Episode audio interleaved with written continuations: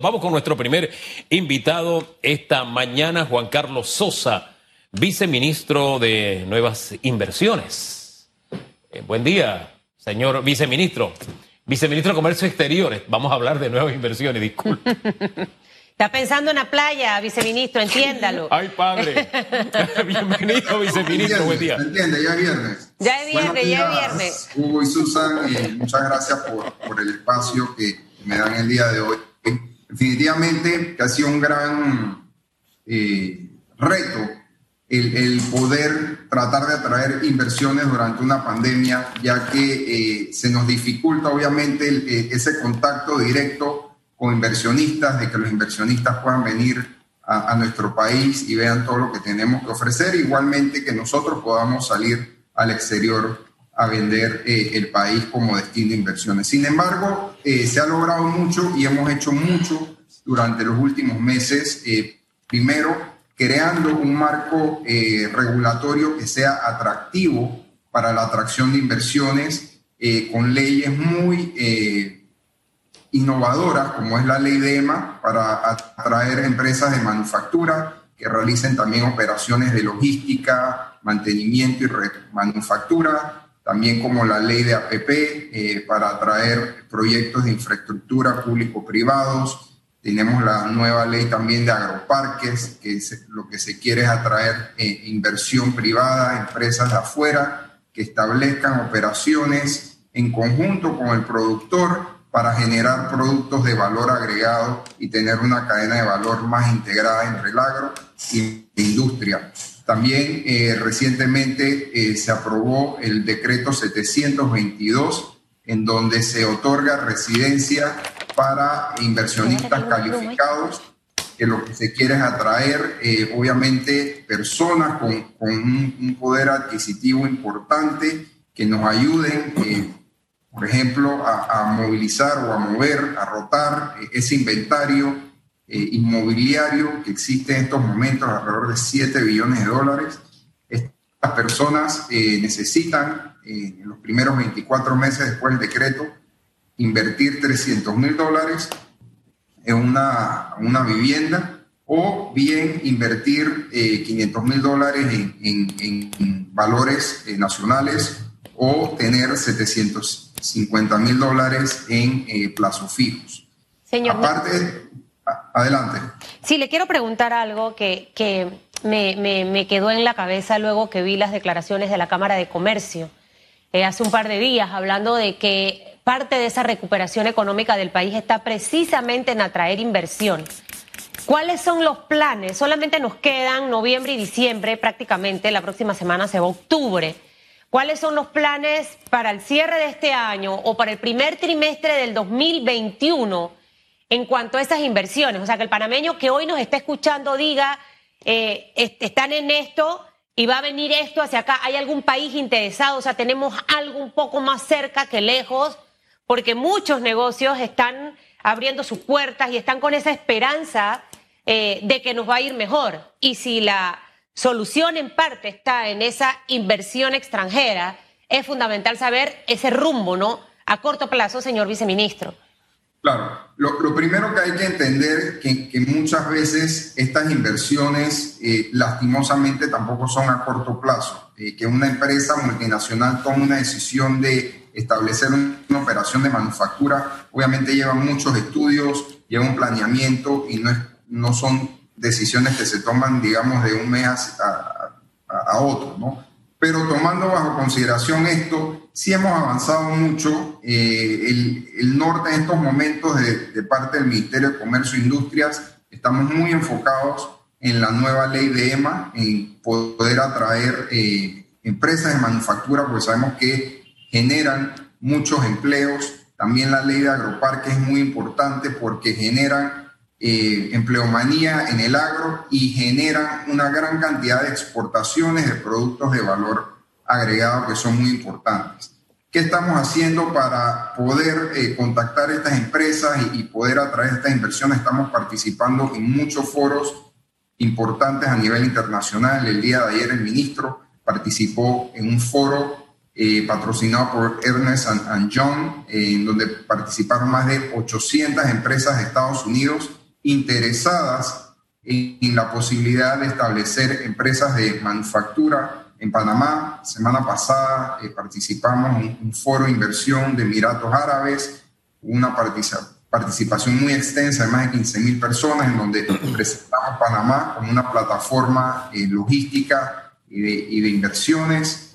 Y, y trabajamos con, con, lo que en estos momentos nos permite, ¿no? que es la tecnología. Estamos también esta semana con, con el Congreso de Conexport para promocionar las, las exportaciones. Eh, por primera vez hemos tenido compradores eh, importantes, como lo es Walmart, eh, PriceMart. tenemos participación de casi 90 exportadores.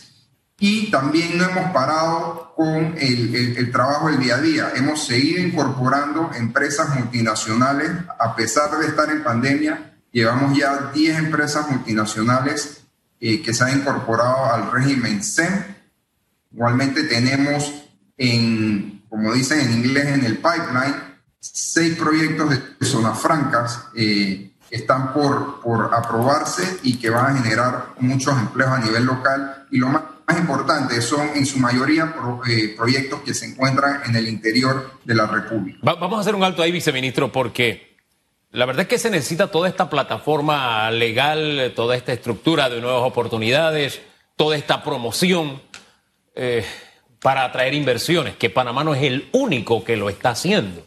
Lo está haciendo prácticamente todos los países. Leía sobre Paraguay y la disputa incluso que hay con Argentina, como casi todo un territorio limítrofe a Argentina lo que ha tenido que decidir es declarar prácticamente toda una provincia, toda una provincia libre de impuestos porque a los inversionistas les está gustando lo que le está ofreciendo Paraguay. Lo que trato de decir es que la oferta que hay en el mundo para atraer inversiones es grande.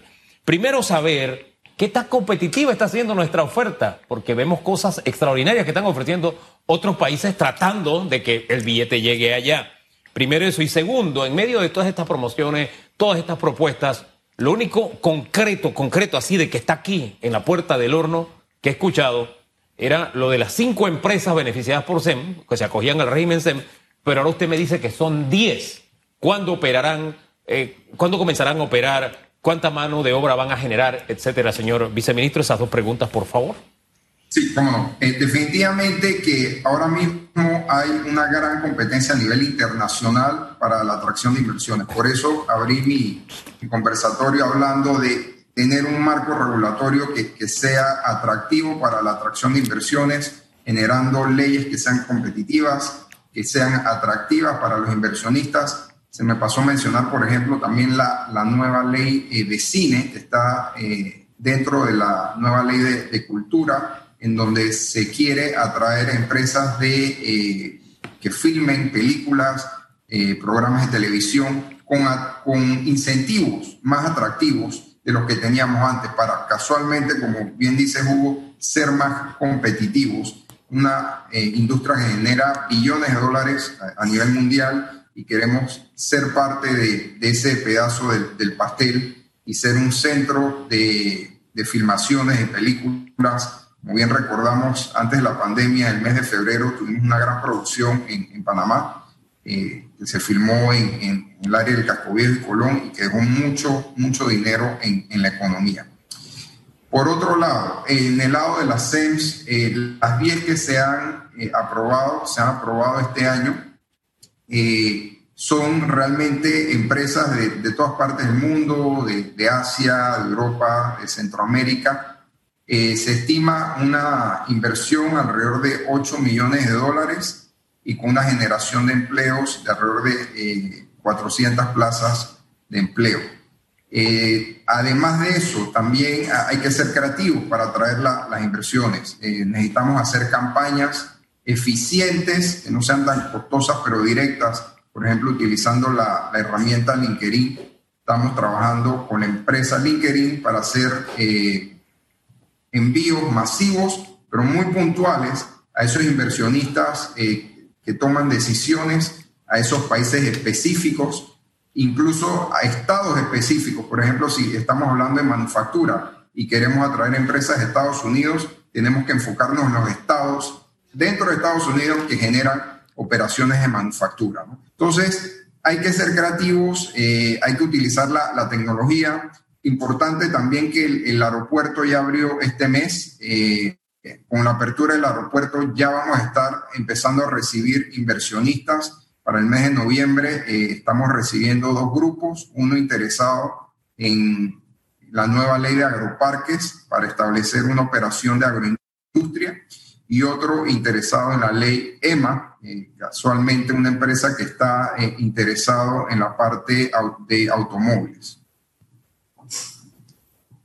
Eh, señor viceministro, hablaba usted de LinkedIn y yo me preguntaba, lo he visto mucho en el tema de perfiles de empresas. ¿Realmente esta opción funciona para, para un país? O sea, es una estrategia que tiene resultados positivos. Y la segunda, para, para que ahí rapidito nos diga, ¿en cuánto tiempo, entendiendo que no son decisiones a corto plazo, pero cuándo pudiéramos empezar a ver resultados de toda esta estrategia de ir a foros y demás? Sí, mira, realmente el, tema del LinkedIn hay, hay, otros países que ya lo han utilizado, eh, como Brasil, Colombia, con, con éxito, eh, para atraer inversiones. lo, que te ofrece esta herramienta es que puede ser muy preciso a quién le llegas de una manera muy eficiente y, poco costosa. Y por el tema de resultados, eh, las proyecciones para Panamá el próximo año son a, la positiva. Eh, muchos organismos tienen creciendo entre un 4 y un 5%. Yo me siento muy optimista que todo el trabajo que se está haciendo ahora eh, vamos a empezar ya a ver resultados el, el próximo año. Casualmente hoy tengo una reunión con una aerolínea que está interesada en, venir a, Panamá, establecer eh, vuelos eh, a Panamá. Entonces, como, como mencioné, son temas que, que toman su tiempo, pero ya eh, hay muchas cosas que se han ido avanzando durante la pandemia. Lo bueno, repito, ahora el aeropuerto está abierto, ya los inversionistas pueden venir a Panamá, ver lo que ofrecemos. Yo estoy seguro que ya para el próximo año primer, segundo trimestre vamos a empezar a ver resultados concretos. Bueno, porque el aeropuerto está abierto, pero los inversionistas en gran medida en el mundo ya no están moviéndose, lo están haciendo a través de la web, lo hacen de manera virtual y eso tenemos que mejorarlo para ser competitivos. Por ejemplo, señor ministro, gracias por habernos acompañado esta mañana aquí en Radiografía. Seguiremos compartiendo más de cómo avanza este, este tema importante para todos. Buen día.